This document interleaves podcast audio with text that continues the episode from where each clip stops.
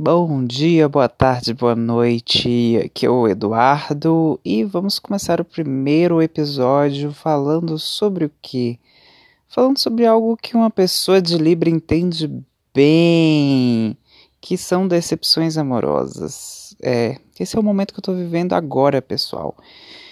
Infelizmente, estou aqui, eu triste por conta de uma desilusão amorosa, mas o que é mais triste é a pessoa, ela não foi escrota comigo, sabe? E aí isso que deixa a situação mais tensa, porque geralmente quando você tá se relacionando com alguém e aí a pessoa é escrota com você, faz alguma coisa de muito errado, você fica com ódio da pessoa, você fica com raiva, e aí pronto, né? Ajuda, você fica triste ali que acabou, mas você supera e vai.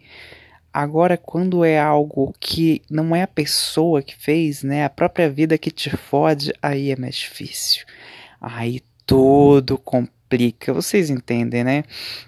Então, minha história é que eu estava me relacionando com a pessoa e estava as minhas maravilhas. Estávamos nos dando muito bem, estava tudo lindo, estava tudo muito perfeito e tal. Mas infelizmente é, o estado de origem da pessoa não é o mesmo que o meu. E por conta né, de todas essas coisas da pandemia, a pessoa ia ter que voltar no, morar no estado dela, né, original. E e aí a gente ficou naquela, né, tipo, sabe, não tem o que fazer. Porque no meio de uma pandemia, né, emprego não tá fácil, etc. Não tem como a pessoa sustentar aqui.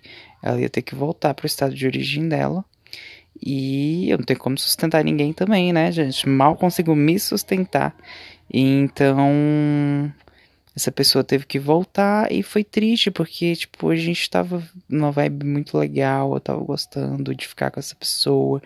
E essa é uma pessoa que, sabe, me tratava sempre muito bem, sempre respeitoso comigo, sabe? Então foi muito saudável, me fez muito bem, inclusive no meio da pandemia. A gente ficou muito tempo sem se ver, muito, muito tempo. A gente realmente não estava se vendo, mas a gente conversava todos os dias é, pelo WhatsApp e a gente fazia ligação, a gente fazia ligação de vídeo e tal. E a gente se aproximou muito. E eu acho que isso que me fez ficar um pouco melhor assim também no sentido de tipo não querer quebrar quarentena para transar, porque eu tinha alguém ali que eu podia conversar, etc. E isso me ajudou bastante no meio da pandemia. E quando a gente se viu, né? Pôde se ver, que deu uma amenizada e tal. Foi muito. Foi como se a gente nunca tivesse parado de se ver, sabe? Foi muito legal, muito incrível. E aí vem a vida, né? E pá! Dá na nossa cara e fala, ah, querido, felicidade ou que não. e aí aconteceu o que aconteceu, né? Infelizmente. Eu sou uma pessoa também que eu sinto muito as coisas, sabe? Então, chorei, chorei muito, chorei muito. Fiquei muito triste com toda a situação. E mas só que tipo assim, a gente se despediu no primeiro fim de semana. E aí eu chorei um pouco e tal, e aí eu falei, não, tem que melhorar. E aí eu fui tentando melhorar minha vibe, melhorar minha vibe, durante a semana eu fui melhorando assim. E aí eu fui melhorando realmente minha vibe. Eu já tava bem mais alto astral e aí ele me chamou pra ir na casa dele de novo no outro fim de semana, que ele ia embora no, no domingo. Eu falei, tá. E aí quando eu cheguei lá e ele tinha feito, sabe, ele comprou caixa de bombom pra mim, tinha comprado vinho, tinha taça. Então foi tipo, sabe, aquela coisinha romântica. E você ficou tipo, aí é pior. Que aí volta toda aquela tristeza de antes mais forte, porque a pessoa foi fofa. Aí você fica, que inferno. Ai, que ódio, por que você tinha que ser tão fofa? E tudo que, que tá difícil fica mais difícil ainda, amado. Então, assim, é, é, Eita, minha irmã gritando no fundo. É isso, gente. Meu podcast ele vai ser bem naturalzão mesmo. Vai ter cachorro latino, vai ter gente gritando. Não vou editar porque eu quero realmente fazer depoimentos do, do que eu tô sentindo no momento. É, provavelmente também eu não vou ter dias programados para postar, eu vou postando de acordo com, com o que vem na minha cabeça, com o que eu tô sentindo no momento. Nesse momento eu tô sentindo isso, aconteceu essa situação comigo e eu ainda tô um pouco triste. Meu olho agora tá quase enchendo de lágrima de novo. Ai, que triste. Mas é isso, gente. A gente se despediu, foi muito fofo, nos abraçamos. A gente falou que quer se reencontrar de novo e o que a gente vai fazer no futuro? Bem, não sabemos. A gente não sabe justamente porque somos jovens, né? É, desempregados. Então é difícil ter uma, uma perspectiva de futuro dessa maneira, mas é aquela coisa, né? É sempre colocar a esperança na frente. Então a esperança de que, de alguma forma, da mesma maneira que a vida uniu, né? Ela sabe o que faz. Então, ela, ou ela nos uniu para aprendermos, né? Os dois aprendermos e, e ter em mente esse, esse, essa coisa que a gente teve, esse, esse tempo que a gente passou junto como aprendizado, né? E algo bom para os dois durante todo esse momento difícil e que isso vai ficar marcado para a gente aprender ao decorrer da vida, ou que ela tem mais algo para a gente no futuro e que de alguma forma, né, que não sabemos como, a gente possa se encontrar. Então, assim, é uma situação bem chata, né? Porque quando a pessoa comete algo escroto é mais fácil, você só odeia a pessoa e ponto, né? Agora, quando é algo que não tá no seu controle, aí bate mais, né? E eu não sei muito bem como lidar com isso, sabe? A gente fica nessa de tipo, ai, eu queria ser menos sentimental. Eu sempre falo isso para as minhas amigas. Eu queria ser uma pessoa menos sentimental. Eu queria sentir menos as coisas. Eu queria chorar menos pelas coisas mas eu não sou assim, eu sinto muito as coisas, eu sinto muito intensamente as coisas. Quando eu fico triste, eu fico muito triste.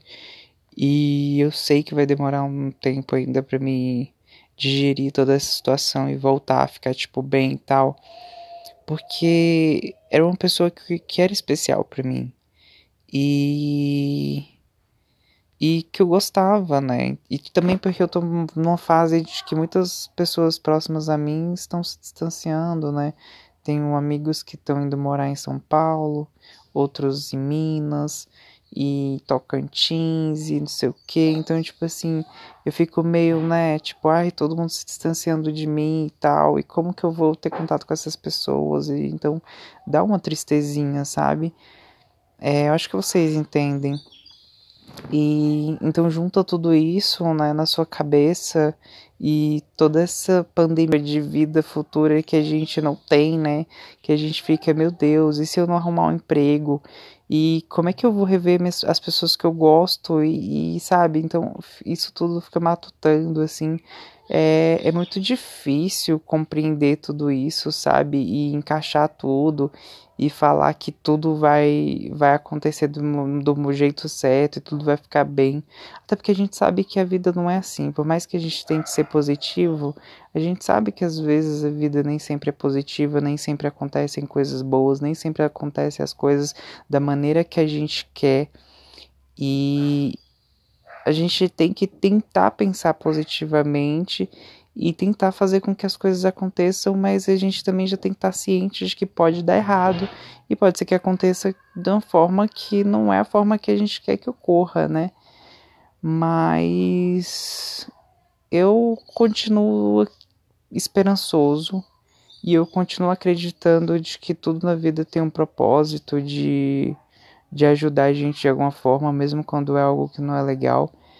E também eu fico feliz de todas as pessoas que passaram pela minha vida e agora estão distantes, né?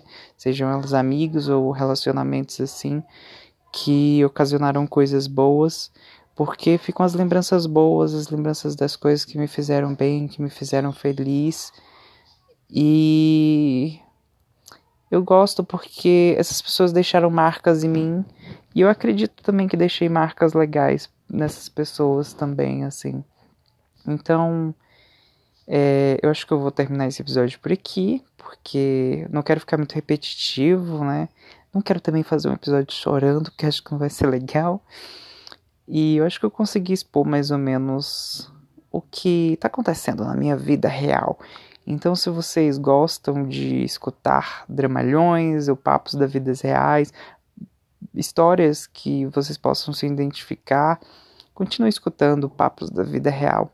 É isso. Aqui é o Eduardo. Se vocês quiserem me seguir nas redes sociais, meu Instagram é edulisboa1 e meu Twitter é dudulisboa1. Um beijo e até a próxima.